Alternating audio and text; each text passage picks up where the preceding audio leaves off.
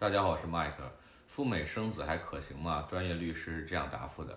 我们都知道，在二零二零年一月二十四号，川普政府出手，赴美生子出新规。新规内容是这样的：美国将不再给专门赴美生子的外国人签发 B 类旅游签证，也就是 B one、B two。签证官不能直接问女性申请人是否怀孕或者有意向去美国生孩子。如果申请签证的主要目的是为了想来美国生娃，让孩子获得美国公民身份，可以不批。申请者必须提供材料证明他们在美国医疗的安排与有能力支付所有的开支，包括并不限于医疗机构名称、医疗机构同意书、医疗机构完毕离开美国等基本材料，否则可能不批。哪些人受影响呢？新规只针对于使用 B 类签证赴美生子的外国人，对于已经在美国境内的外国人或者其他签证的人不受影响。具体有什么影响？我咨询了我们的专业律师，答复是这样的：